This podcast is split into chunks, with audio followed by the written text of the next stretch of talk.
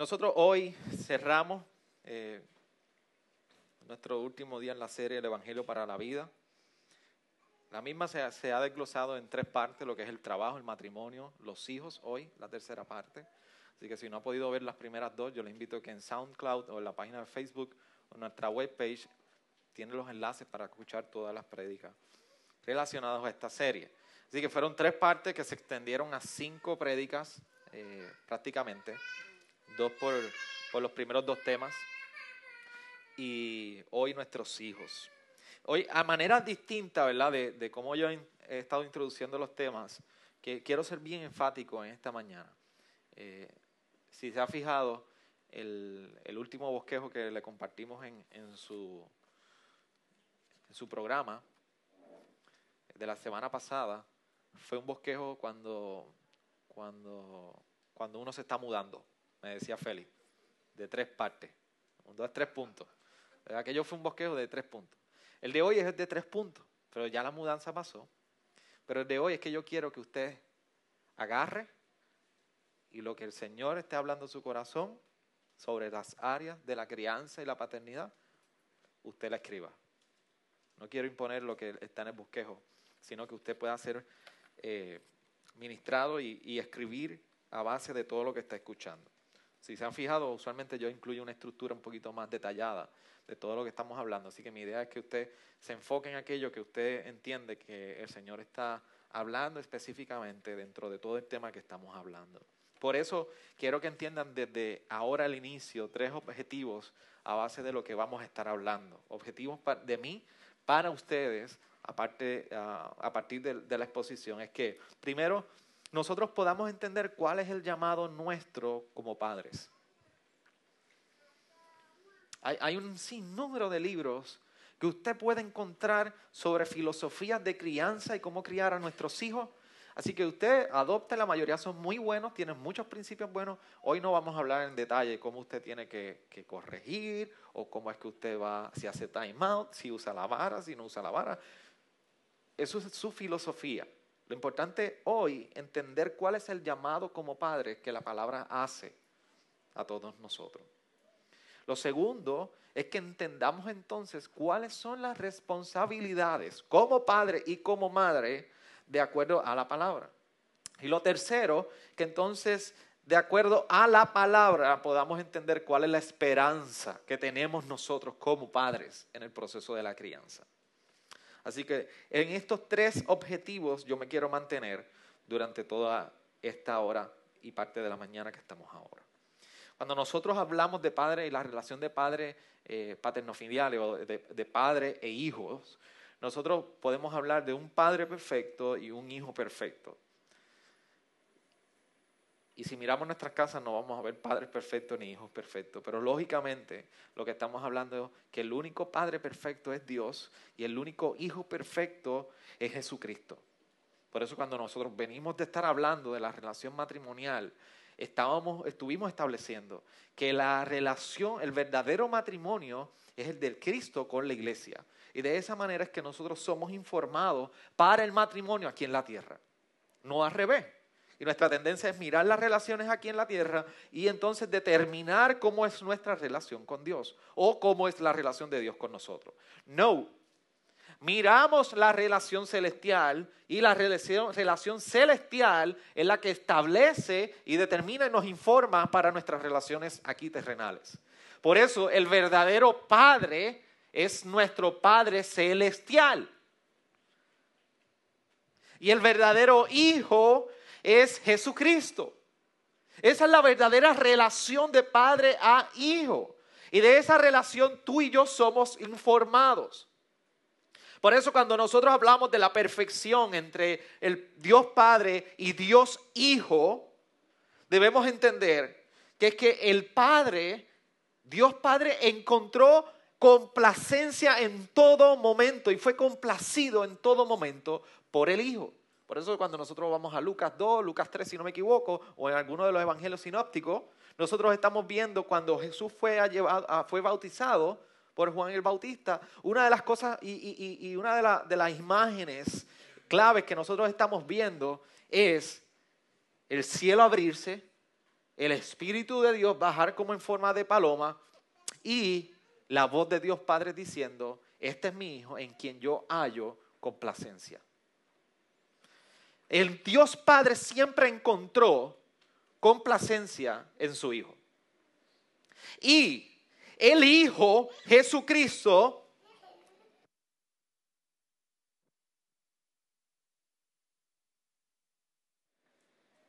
El Hijo Jesucristo siempre hizo la voluntad de Dios Padre. Por eso cuando nosotros vamos en Juan 6, un capítulo muy largo, y nosotros estamos viendo a, Jesús hablando de yo soy el pan de vida, y la multitud escuchando, la multitud este, rechazando el mensaje de Jesucristo en, en un momento dado, porque el mensaje era fuerte. Una de las cosas que está diciendo el Hijo es que Él ha venido y ha descendido del cielo, no para hacer su propia voluntad, sino que Él ha venido, he venido para hacer la voluntad de mi Dios Padre.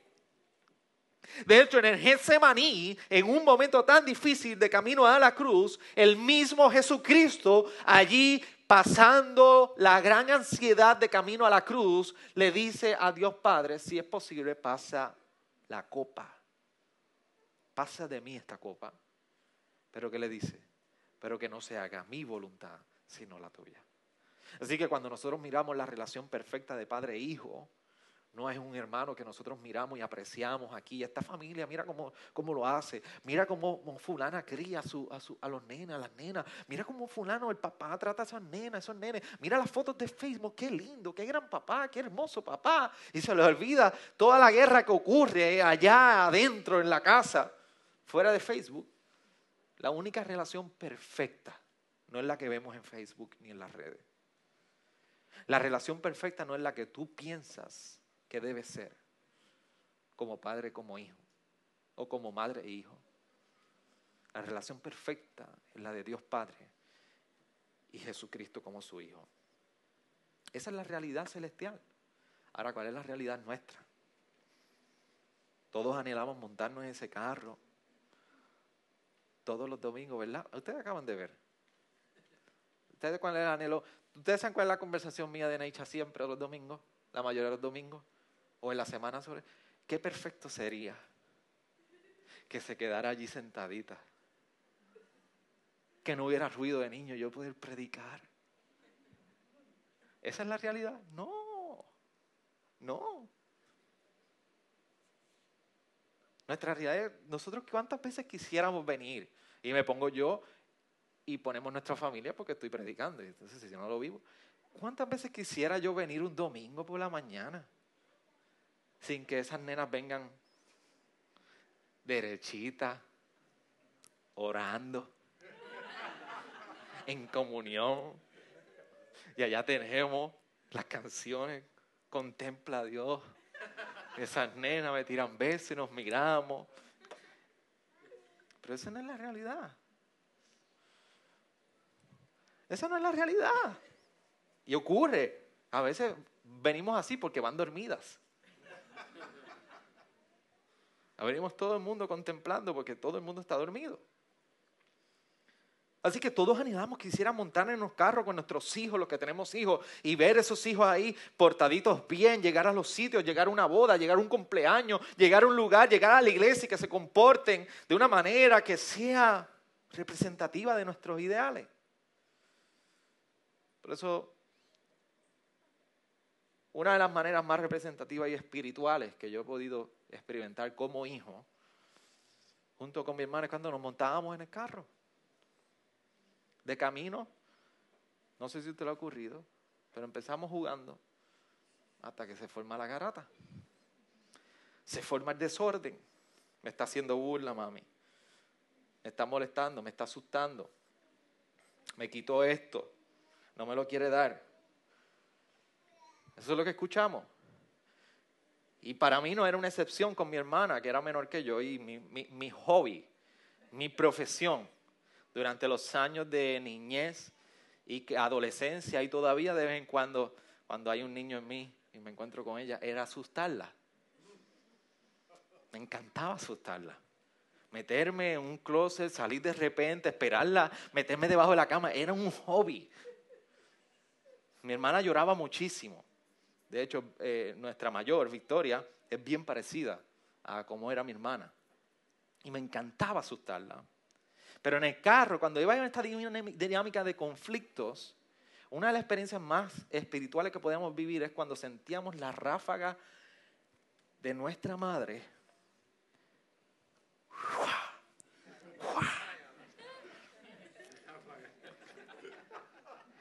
Y es la experiencia espiritual más cercana a la explicación que Jesús le da a Nicodemo. Que así como del oriente a occidente sopla, así es el Espíritu de Dios. Y así de occidente a oriente venía la ráfaga y ministraba a tal manera que nos redimía, nos dejaba derecho. Así que si usted no ha tenido esa experiencia todavía con sus hijos, definitivamente.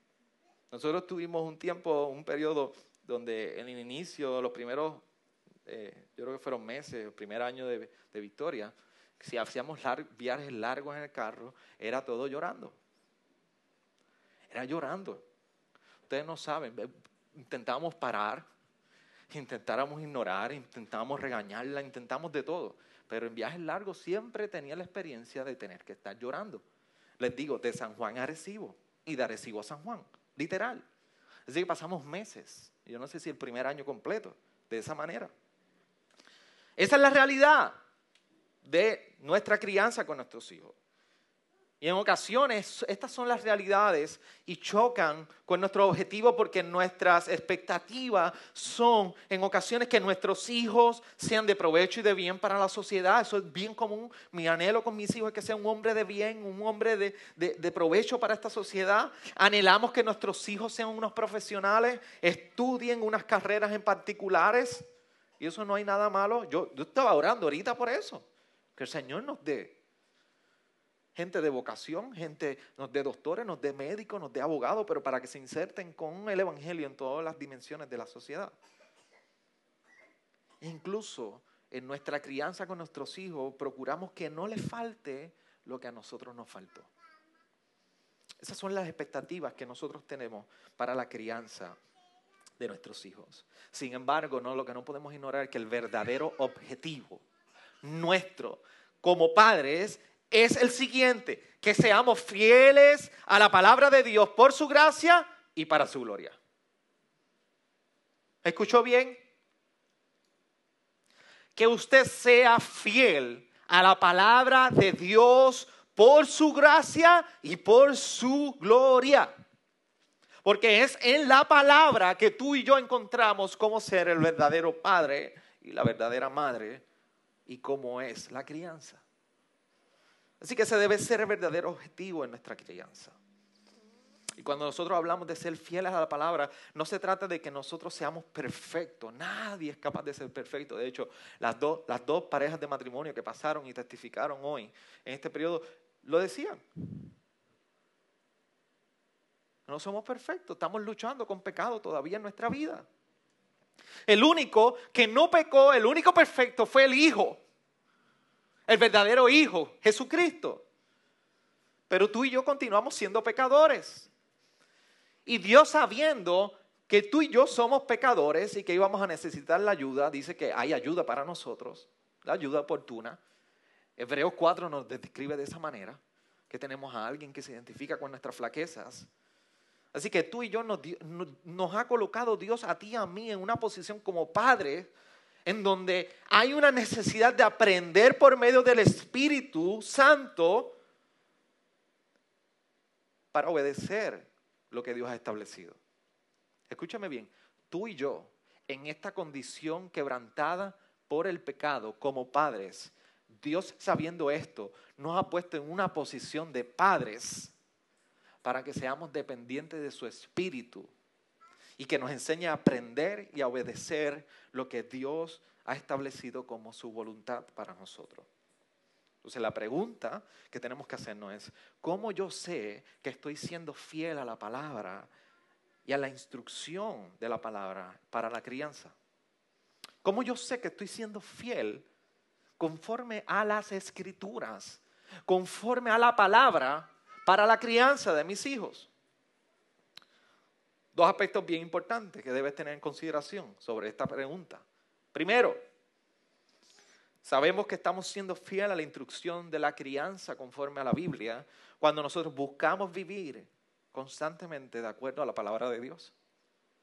Cuando tú y yo procuramos vivir a la luz de esta palabra, entonces nosotros podemos entender que estamos siendo fieles a la escritura. Porque es la palabra la que revela la voluntad de Dios para con nosotros.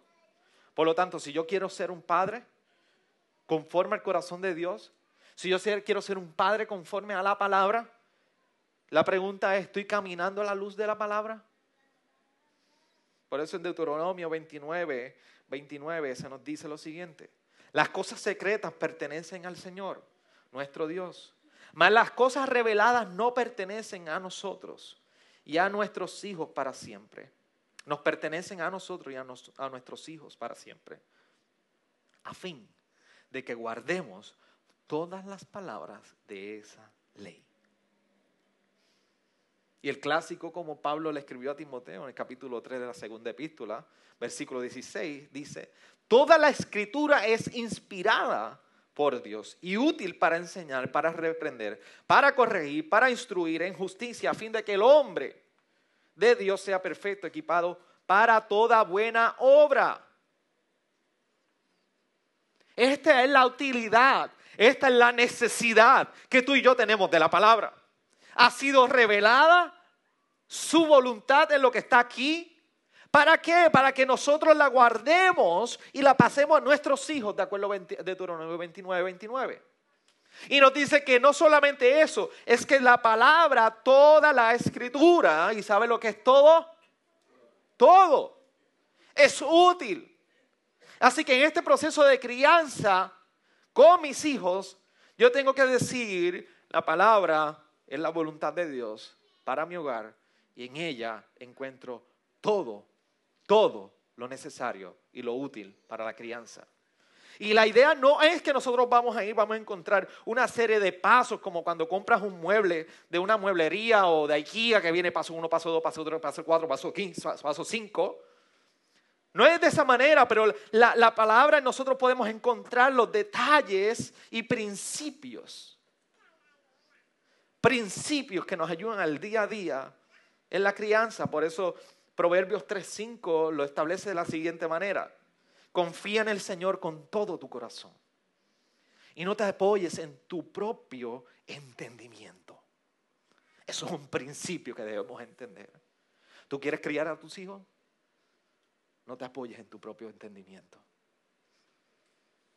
Que la manera de tu ser padre y madre no sea una apoyada por tu propio entendimiento.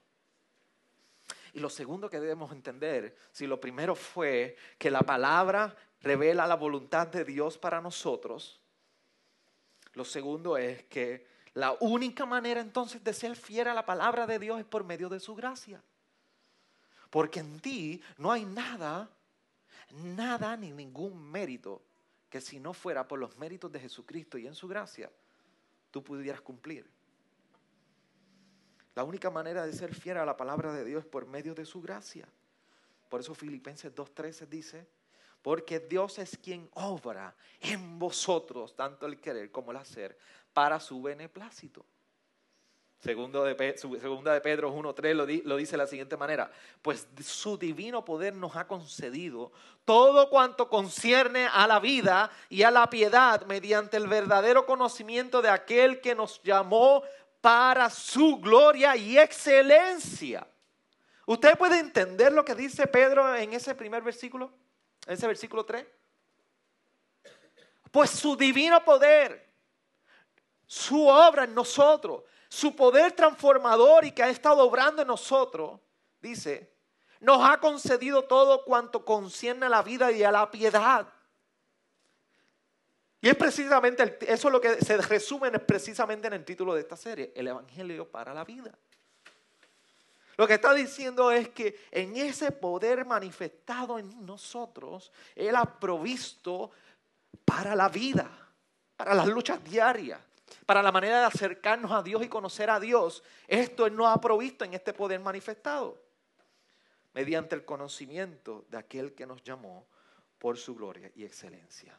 Conocer el Evangelio, tener la experiencia transformadora del Evangelio, conocer cómo hemos sido llamados a salvación, eso nos abre a entender que Dios nos ha provisto todo para esta vida y la práctica de la piedad. Eso incluye nuestra vida como padres. Y por eso cuando yo estoy hablando de paternidad, hago la aclaración durante este término, paternidad estoy hablando de papá y mamá. No me estoy haciendo alusión solamente a papá. ¿Ok? Paternidad como un término como parenthood. En inglés se utiliza, pero en, español no hay una buena traducciones para esto. Así que la más cercana es paternidad. Envuelve lo que es la madre y el padre.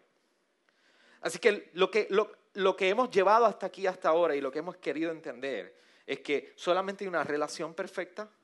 Esa relación perfecta es la que nos informa a nosotros y nosotros somos informados por medio de la fidelidad a las escrituras. Porque el propósito de nuestra crianza debe ser ser fieles a Dios en su palabra y para su gloria. Y debemos entender que es en la palabra entonces donde nosotros encontramos su voluntad para nosotros.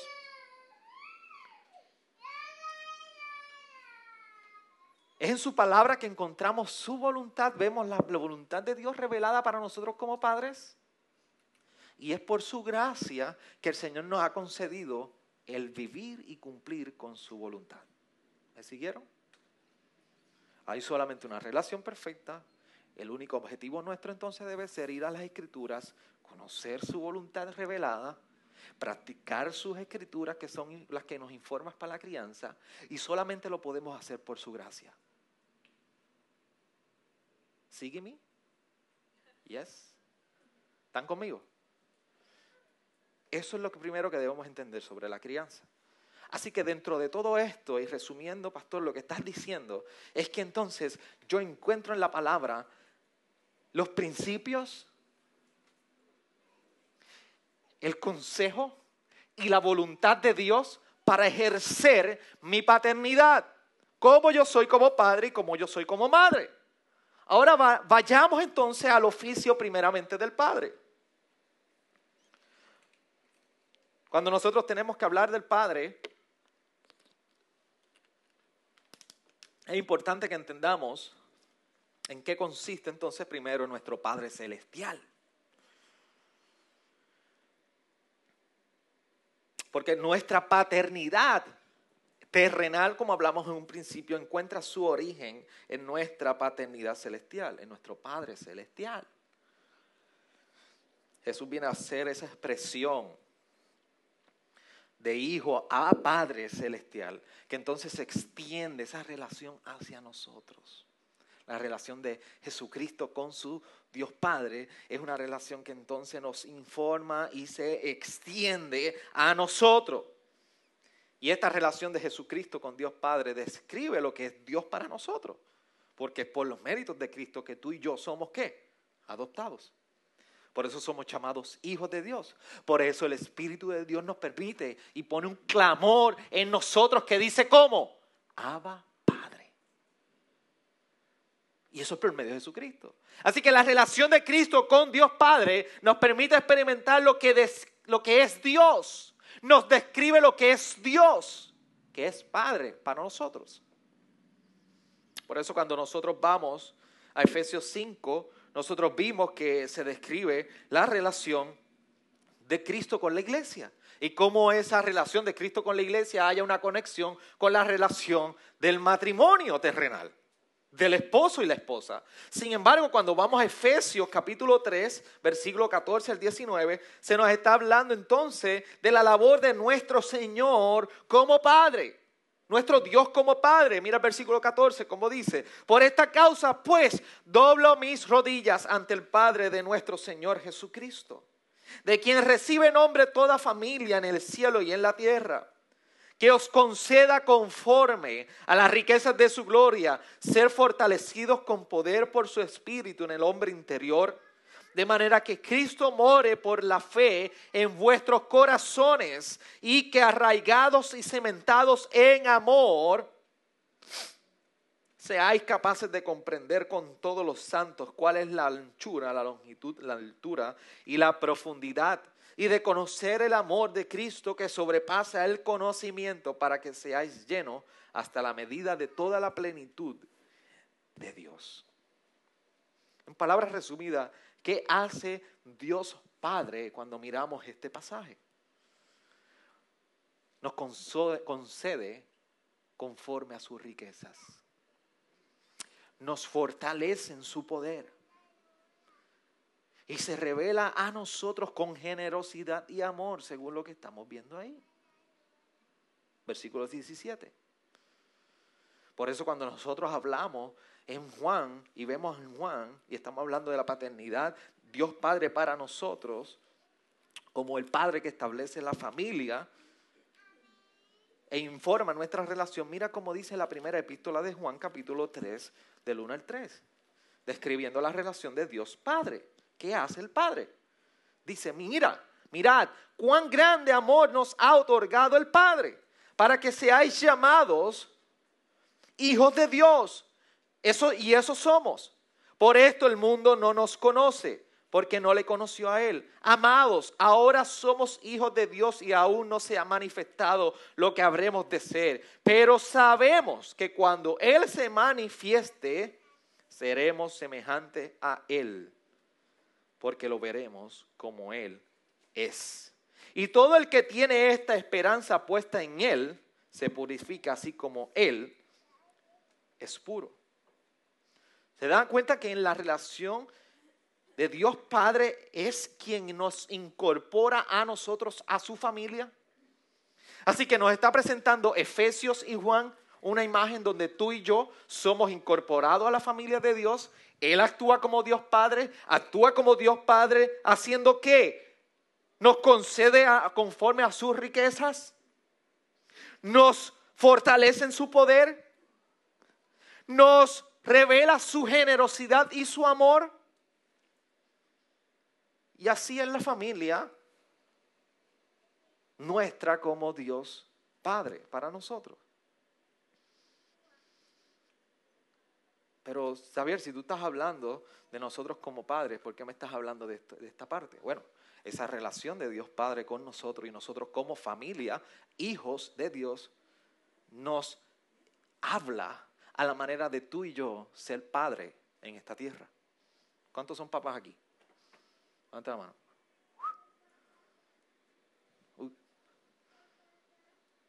A los padres, varones.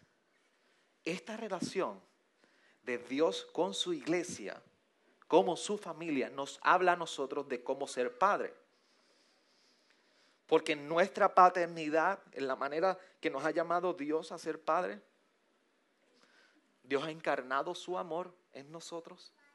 Dios ha manifestado su amor en nosotros para el bien de sus hijos, su iglesia, que son nuestros hijos. Y mientras tú y yo expresamos de alguna manera el amor de Dios a nuestros hijos, yo a mis niñas, en cierta manera lo que estamos haciendo es que estamos reflejando en parte el amor mismo de Dios a ellos. ¿Me siguen ahí? En la manera que tú y yo amamos a nuestros hijos, expresamos en parte el mismo amor de Dios a ellos. Por eso debemos entender que tú y yo somos llamados a padres, como varones papá, como papá, para ser instrumentos de Dios, como padres terrenales en esta tierra. Por eso Dios llama a padres terrenales a ser un reflejo de lo que Dios hace como padre. ¿Se acuerdan de Efesios capítulo 3? Dios concede conforme a su riqueza. Dios protege. Dios brinda en generosidad y amor. Ese es el llamado que nosotros vemos entonces, que debe estar reflejado en nosotros, en nuestra paternidad, en papá, en como padres. Así que la manera que tú y yo debemos relacionarnos con nuestros hijos es de tal manera que cuando nuestros hijos entiendan que necesitan la ayuda de papá o necesitan la ayuda, puedan mirar a papá como el hijo pródigo miró a su padre. Y puedan saber que cuando corran al Padre van a encontrar la ayuda que necesitan. Eso es lo que tú y yo hacemos con nuestro Dios Padre Celestial. Eso es lo que debe entonces reflejarse en nuestra relación con nuestros hijos o nuestras hijas. Que cuando miren en el momento de necesidad digan, yo corro a mi papá, porque mi papá es un modelo y un reflejo del amor de Dios hacia mi vida. En el oficio de la madre.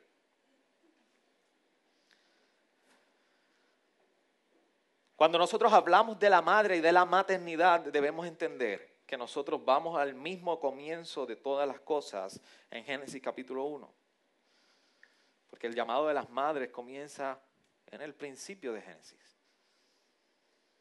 Cuando nosotros vamos al capítulo 3, versículo 15, comienza el periodo de lo que es la caída. Nosotros vemos la, distorsión entonces de la relación y todas las dinámicas relacionales del hombre. Y una de las cosas es que ahora el hombre va a trabajar con qué? Con sudor. Y ahora Lexabeth va a parir en un mes o dos con dolor. Esas son las consecuencias de la caída. Pero precisamente después de la caída es a través de la relación matrimonial y la relación de madre específicamente que Dios decidió traer redención. Y Dios utilizó a la madre y a la maternidad como un medio para manifestar redención. Por eso las madres son llamadas a ser un instrumento de igual manera. Cuando nosotros miramos a una madre, vemos que desde el embarazo la madre está sirviendo a su hijo, se está entregando por su hijo. De hecho, una de las cosas que hace Pablo en su ministerio es que cuando está hablando con los tesalonicenses, en el capítulo 2 de la primera epístola, utiliza la imagen del cuidado de la madre con su hijo para describir cómo había sido el ministerio en la iglesia de Tesalónica. Mira cómo lo dice en el versículo 7 del capítulo 2 de la primera epístola de Tesalonicenses, cuando dice, más bien demostramos ser benignos entre vosotros, como una madre que cría con ternura a sus propios hijos. ¿Qué está describiendo? El sacrificio de una madre. Por eso cuando hablamos de que la maternidad envuelve sacrificio, la madre, la, maternidad de igual manera representa un drama del mismo evangelio manifestado en su casa. No solamente el matrimonio, sino que en la maternidad nosotros vemos ese evangelio manifestado. ¿Por qué? Porque la madre sufre, la madre se sacrifica, sacrifica su cuerpo para crear y sostener una vida. Así que si usted ha presenciado en alguna manera lo que es un parto o una cesárea, cualquiera de los dos, usted va a ver una crucifixión delante de sí.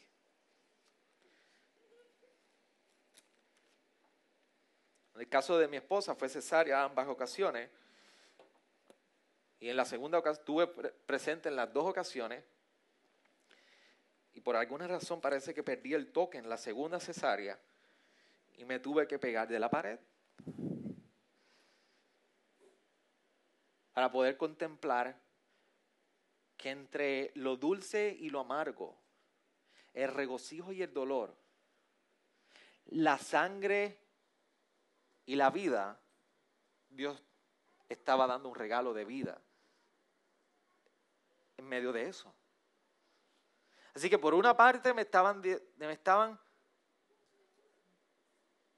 casi dejando sin esposa. Y por otra, estaba recibiendo una nueva integrante a la familia, nuestra hija. Así que es precisamente lo que nosotros vemos cuando en Génesis 3:16 dice, la mujer dijo, en gran manera multiplicaré tu dolor en el parto, con dolor darás a luz a tus hijos, y con todo tu deseo tu marido, serás para tu marido, y él tendrá dominio sobre ti. Así que vemos las consecuencias del pecado. Pero es precisamente esto un drama del Evangelio, porque cuando nosotros vamos a Primera de Juan, capítulo 3, versículo 16, dice, en esto conocemos el amor. En que Él puso su vida por nosotros, también nosotros debemos poner nuestras vidas por los hermanos. Ir y dar a luz es precisamente un momento de sacrificio donde la madre prácticamente está poniendo su vida en la línea para que nazca una criatura. Y eso es un drama del Evangelio. Por eso en uno de los libros que estaba leyendo, que se llama Family Vocation de Gene Wade Jr., él decía lo siguiente, la madre, por cierto, experimentará el trabajo pesado, la amargura y angustia, pero la fe le permite ver a Dios, paréntesis, quien es quien en su gracia cuida de nosotros por medio del amor de una madre, cierro paréntesis, va a permitirle ver a Dios trabajando a través de ella. Así que en la manera que una madre carga y cuida a su hijo desde el vientre hasta que nace y continúa toda una vida, la madre representa un mismo drama del Evangelio en sacrificio, en entrega, con dolor, con amargura, pesadez de trabajo, pero entendiendo en fe que Dios la está usando y está trabajando a través de ella para cuidar de sus hijos. Así que esta es la imagen, que, esta es la manera que nosotros vemos cómo la palabra informa el ser papá, el ser mamá, y cómo se ve esto entonces en la crianza. Miremos entonces a Dios entonces, un momento, lo que Dios hace en la crianza. Porque nuestra tendencia es que aquellos que estamos criando, principalmente en pequeños, aquellos que están pequeños, no son adultos todavía, nosotros nuestra tendencia es mirar aquello que es las pequeñas cosas en nuestros hijos, el, micro, el micromanagement. ¿Saben lo que es eso? Pendiente a esto, a esto, a esto, a otro, detallitos. Y perdemos entonces, em, eh, por mirar el, árbol, perdemos el bosque. Y podemos perder por completo lo que, lo que, e, e ignorar lo que Dios está haciendo en todo la paternidad y crianza nuestra, en nuestros hogares. Y podemos escoger, como les decía al principio, una filosofía distinta para crear e instruir a los niños y disciplinarlos, es particularmente. Pero no olvidemos que no importa la filosofía que tú has aferrado y te has aferrado en tu familia. En última instancia, quien da crecimiento, quien da oportunidades de vida a nuestros hijos es solamente Dios. Y cuando tú puedes entender entonces que hay un llamado en la crianza de Dios a tu vida, que Dios te hizo papá porque te ha llamado a ser papá, que Dios te ha llamado a ser mamá porque es el llamado de Él para ti, ser mamá. Esa es la voluntad de Dios para tu vida. Tus hijos no llegaron por accidente. Es un llamado de Dios a tu vida. Dios da a quien quiere y a quien no quiere. Y aún nos llamó a no ser papá ni mamá. O si los llamó, los llamó a ser distinto, adoptando. Pero a quienes llamó a ser papá y a mamá, ya sea adoptado o biológicamente, debes entender que la tribu que tienes en tu casa, desde uno hasta tres, cuatro, y Dios quiera que dé aquí, multiplique y no ser pastor. Es la bendición de Dios a tu vida. Y es un llamado de Dios. Es un llamado de Dios a ti. Tú debes entender eso, que tus hijos, con el nombre y apellido que tienen, es el llamado de Dios a tu vida, a ser papá y a ser mamá. Por eso cuando tú reconoces este llamado a la crianza y tú puedes entender que es Dios llamándote a criar, es Dios a levantar un niño, tú puedes descansar entonces, que como es Dios quien tiene el poder detrás de todo esto, es Dios el actor principal en la crianza de nuestros hijos, no eres tú. Cuando tú puedes entender que es Dios quien te llamó a esto, tú puedes entender que tú no eres el protagonista de esto es Dios quien está obrando a través de ti en tus hijos. Tú eres un instrumento, tú eres un medio, pero Dios es quien al final habla, trabaja y brinda las oportunidades a nuestros hijos. Que cuando tú entiendes que es un llamado de Dios a la crianza, quiere decir que nuestros hijos están en las manos de Dios. Que nuestros hijos están en las manos de Dios. Por eso hace un tiempo Joel y Yanni nos compartían, casi se ahoga la nena, Elena. ¿Sabe por qué no se ahogó? No fue porque Yanni y Joel llegaron a tiempo. Fue porque Dios tiene cuidado de nuestros hijos. Es porque Dios tiene a nuestros hijos en sus manos. Y nos usa a nosotros para salvarlos, para rescatarlos, para instruirlos. Por eso el salmista va a la misma raíz de esto que estoy explicando. O, ilumina todo lo que está hablando, estoy diciendo, cuando dice en, en Salmo 139, 16, tus ojos vieron mi embrión y en tu libro se escribieron todos los días que me fueron dados, cuando no existía uno solo de ellos. Dios tiene cuidado de todos nuestros hijos y de nosotros aún desde que los días que fueran hechos.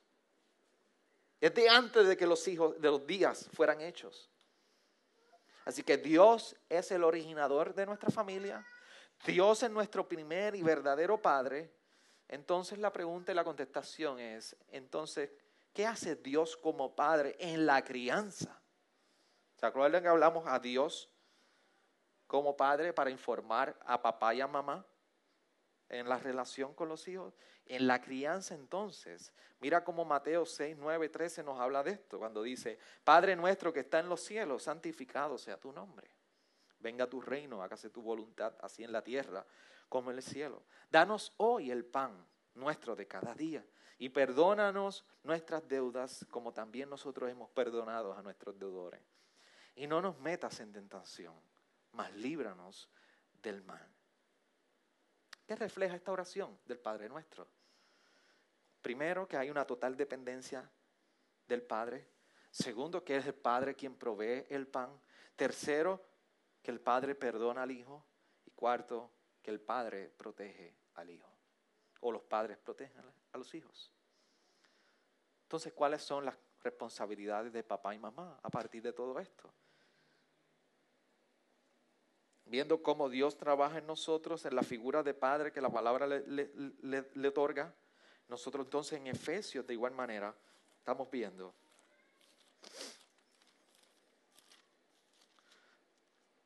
en el mismo capítulo 6, versículo 4.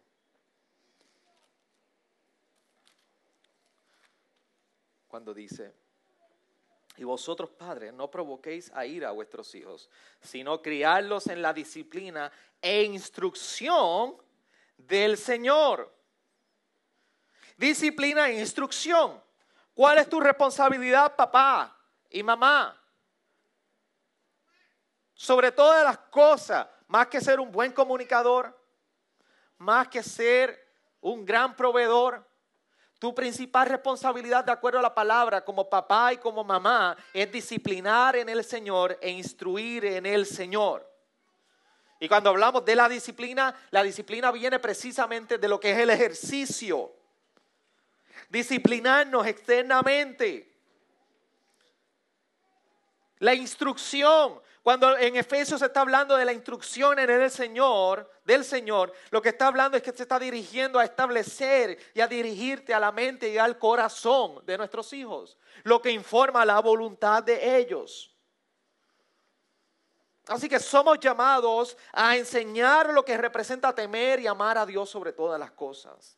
Por eso Proverbio en la primera parte del versículo 7 del capítulo 1 dice, el temor del Señor es el principio de la sabiduría.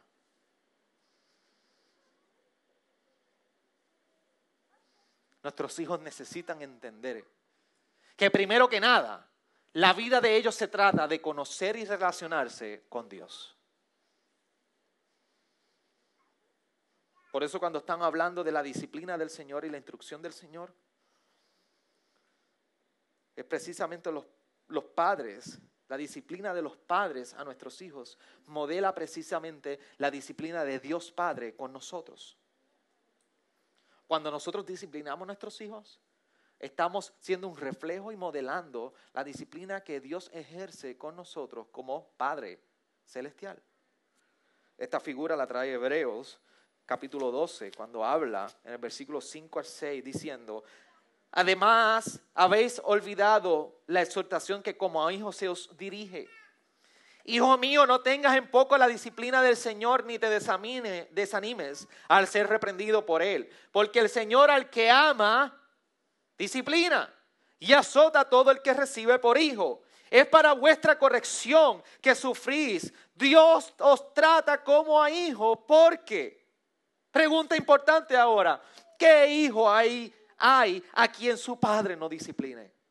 Pero si estáis sin disciplina, de la cual todos han sido hechos participantes, entonces sois hijos ilegítimos y no hijos verdaderos. Además, tuvimos padres terrenales para disciplinarnos y los respetamos. ¿Con cuánta más razón no estaremos sujetos al Padre de nuestros espíritus y viviremos? Porque ellos nos disciplinaban por pocos días como les parecía, pero Él nos disciplina para nuestro bien, para que participemos de su santidad. Al presente ninguna disciplina parece ser causa de gozo, sino de tristeza. Sin embargo, a los que han sido ejercitados por medio de ella, les da después fruto apacible de justicia. ¿Se dan cuenta cómo es la disciplina del Señor? La disciplina es para nuestro bien y hacen partícipe a nuestros hijos de la santidad de Dios. Porque así es como manifiesta la disciplina Dios con nosotros. Por eso, eso decir que los hijos no se disciplinan, estarás leyendo otra Biblia que no es la Biblia, pero la palabra nos llama a disciplinarlo. Lo segundo es que la palabra nos llama a instruirlos en el Señor. Los, padres somos llamados a instruir a los hijos en la palabra de Dios. Por eso mi pregunta a ustedes, iglesia. ¿Estás tú llevando a tus hijos a Cristo? Yo, quiero que entiendas algo. El llamado de Dios a nosotros no es llevar a nuestros hijos a Toys R Us. El llamado de Dios a nuestra vida no es sacar a nuestros hijos toda la semana a comer mantecado. El llamado de Dios no es a nuestros hijos a ponerlos en deporte y enseñarles a jugar baloncesto y pelota. Yo quiero que usted entienda que el llamado directo de Dios y de su palabra a nosotros es a disciplinarlos y a instruirlos en el temor del Señor.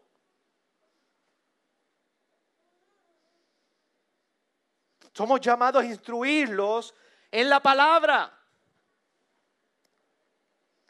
Y no estoy diciendo y hago la aclaración que es malo poner tus hijos en deporte, no estoy diciendo que es malo poner tus hijos en actividades, comprarle a Toys llevarlo a comer mantecado, pueden invitar al pastor y pueden darle una sesión de consejería comiendo mantecado cuando ustedes quieran o simplemente compartir.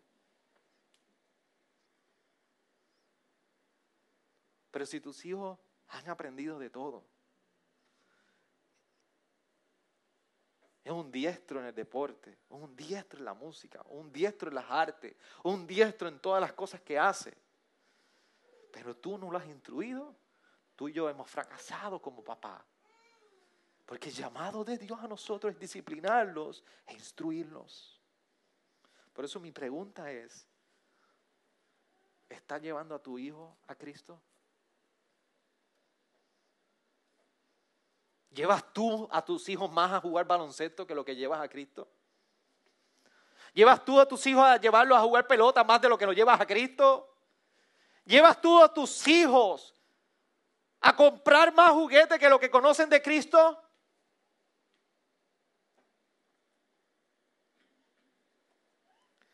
Si tus hijos conocen más de Barbie, de camiones, de baloncesto, de deporte, de las Chopkins,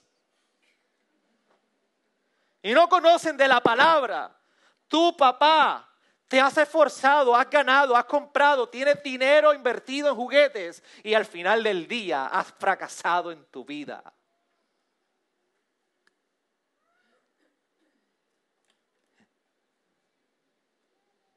Y hablamos de un principio que nadie es perfecto en esto. Por eso hay un principio de sabiduría en Proverbios 22, no se nos debe olvidar. No es una garantía, es un principio de sabiduría. Cuando dice, enseña al niño, y mira cómo lo dice la, la, Biblia de las Américas, enseña al niño el camino que debe andar, y aun cuando sea viejo, no se apartará de él. Usted no crea que esto es, tú le pones un bumper sticker en su carro o lo pone, lo pone encima de un espejo en su nevera, o en su nevera, en el espejo, en el baño, donde usted quiera ponerlo, se lo pueden poner en la frente para verlo todas las mañanas. Y eso no es un amuleto, que usted se lo pega a sus hijos y usted lo declara y sus hijos le va a servir.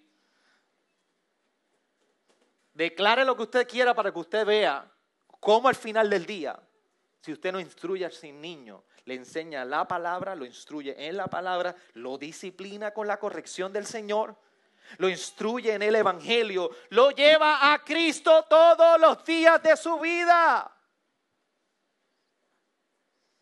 Se nos va la sociedad, iglesia, se nos va. Porque nuestros hijos escuchan más a Bad Bunny que lo que escuchan el Evangelio en nuestra casa. Y no lo escuchan porque usted se lo pone. Lo van a escuchar. Tan solo de salir de estas puertas lo van a escuchar. Pero es que no escuchan a papá y a mamá hablarles de Cristo en su casa. No escuchan a papá y a mamá llevarlos a Cristo. No escuchan, no ven a papá y a mamá ser un drama en sus casas del Evangelio. Y perdemos a nuestros hijos porque hemos olvidado, hemos olvidado nuestro llamado, hemos olvidado lo que somos, hemos olvidado que somos papá y mamá para la gloria de Dios, para ser representativos en nuestro hogar de lo que lo verdaderamente nuestros hijos necesitan. La ansiedad no debe ser cuando no tenemos el dinero para comprar todos los uniformes de un cantazo para la escuela. O cuando nos falta para comprarle los tenis que quieren. La ansiedad debe ser, ¿conocerá a mi hijo a Cristo? ¿Conocerá a mi hijo el Evangelio? Si la ansiedad debe ser que yo de la rodilla yo le pida, Señor, Señor, llama salvación a mis hijas. Señor, llama salvación a mis hijos. Señor, que mi vida sea un representativo de tu evangelio. Nuestra ansiedad debe ir ahí, iglesia. Y se va nuestros días pensando en otras cosas que en aquello que es primordial. Y en este ejercicio de instruir y disciplinar a nuestros hijos, la palabra nos dice, no provoquéis a ir a nuestros hijos. ¿Cuántas veces no nos han sacado a ira a nuestros hijos? ¿Cuántas veces no hemos provocado a nuestros hijos en ira? Pero el énfasis de la palabra es hacer constantes en la intención de no provocar a ira a nuestros hijos. Porque la disciplina no será agradable, pero no olvidemos que la disciplina es una misma expresión de Dios y del amor de Él a nuestros hijos. Por eso nuestros hijos tienen una, una necesidad y nosotros tenemos una esperanza.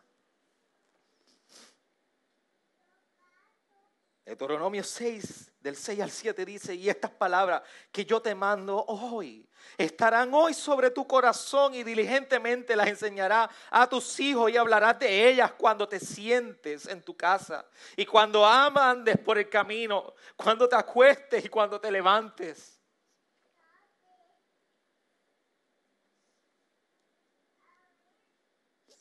Y el gran problema es que estamos de acuerdo con todo lo que la palabra escribe ha establecido y está escrito. Pero procuramos y demandamos a nuestros hijos lo que a veces no somos en nuestras casas. Y nuestros hijos necesitan ver en nuestras propias vidas como padres lo que nosotros anhelamos ver en sus vidas. Anhelamos ver hijos que vivan conforme a la palabra. Anhelamos ver hijos que, que anden en el camino. Anhelamos ver hijos que se acuesten y se levanten todos los días anhelando vivir para la gloria de Dios. Pero nosotros necesitamos primero levantarnos y acostarnos para la gloria de Dios. Necesitamos levantarnos y acostarnos todos los días. De una manera que hemos sido instruidos nosotros mismos por la palabra, que hemos visitado en oración al Señor que hemos, hemos sido refugiados en su palabra. Nuestras vidas necesitan primero que nada ser representativas de lo que nosotros anhelamos en, en nuestros hijos. Pero demandamos lo que primero tú y yo no somos delante de Dios. Demandamos de nuestros hijos lo que en ocasiones en nuestra privacidad y en nuestras rodillas no somos delante de Dios.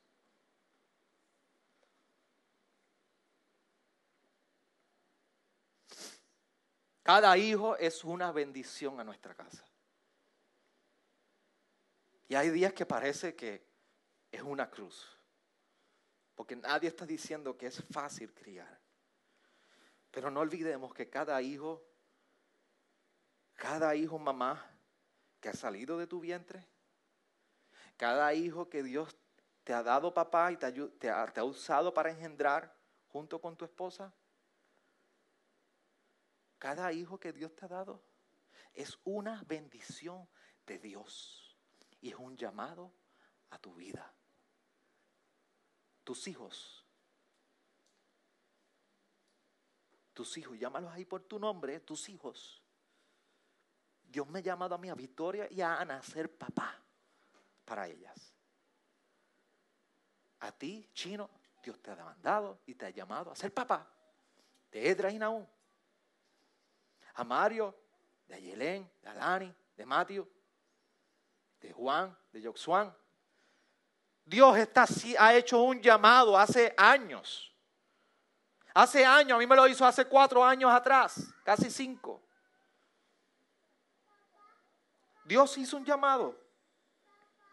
Y Dios no solamente, mira lo hermoso de esto, Dios no solamente nos ha bendecido con los hijos, sino que nos ha bendecido con la promesa de que cuando tú y yo necesitemos ayuda, podemos, como dice Hebreos 14, 4, 16, acercarnos confiadamente, con confianza, al trono de gracia para que recibamos misericordia y hallemos gracia para la ayuda oportuna.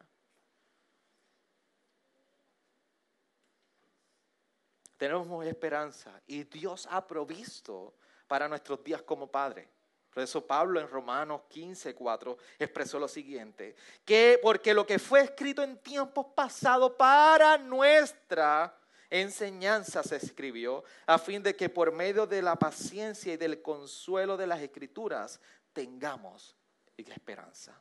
Por eso papá y mamá, tú y yo no estamos solo en la crianza. Por eso del llamado que Dios ha hecho en nuestra vida y lo difícil que representa criar a nuestros hijos, tú y yo tenemos una esperanza de que Dios no nos abandona. Que en los días que tú dices, yo quisiera salir volando, yo quisiera salir de esta casa, yo quisiera gritar. Dios ha provisto ayuda. Y Pablo nos recuerda que en las escrituras se compartieron para nuestra enseñanza, de manera que puedas tener paciencia, crecer en la paciencia y encontrar el consuelo dentro de las dificultades que vivimos en la crianza, que al final del día produce esperanza de que Dios continúa obrando en nosotros y por medio de nosotros para nuestros hijos y en nuestros hijos. Por eso, que a pesar de lo difícil que puede ser criar, podamos llegar a la presencia de Dios en el llamado que ha dado nuestra vida. Y aunque en nuestros errores y nuestros tropiezos en la crianza, podamos escuchar la voz de Dios que dice, entra, buen siervo fiel. En lo poco fuiste fiel, pero en lo mucho te pondré. Que tú y yo, papá y mamá, seamos hallados fieles a su palabra, glorificando a Dios en nuestro llamado como Padre. Que el Señor añada bendición a este tiempo. Oramos.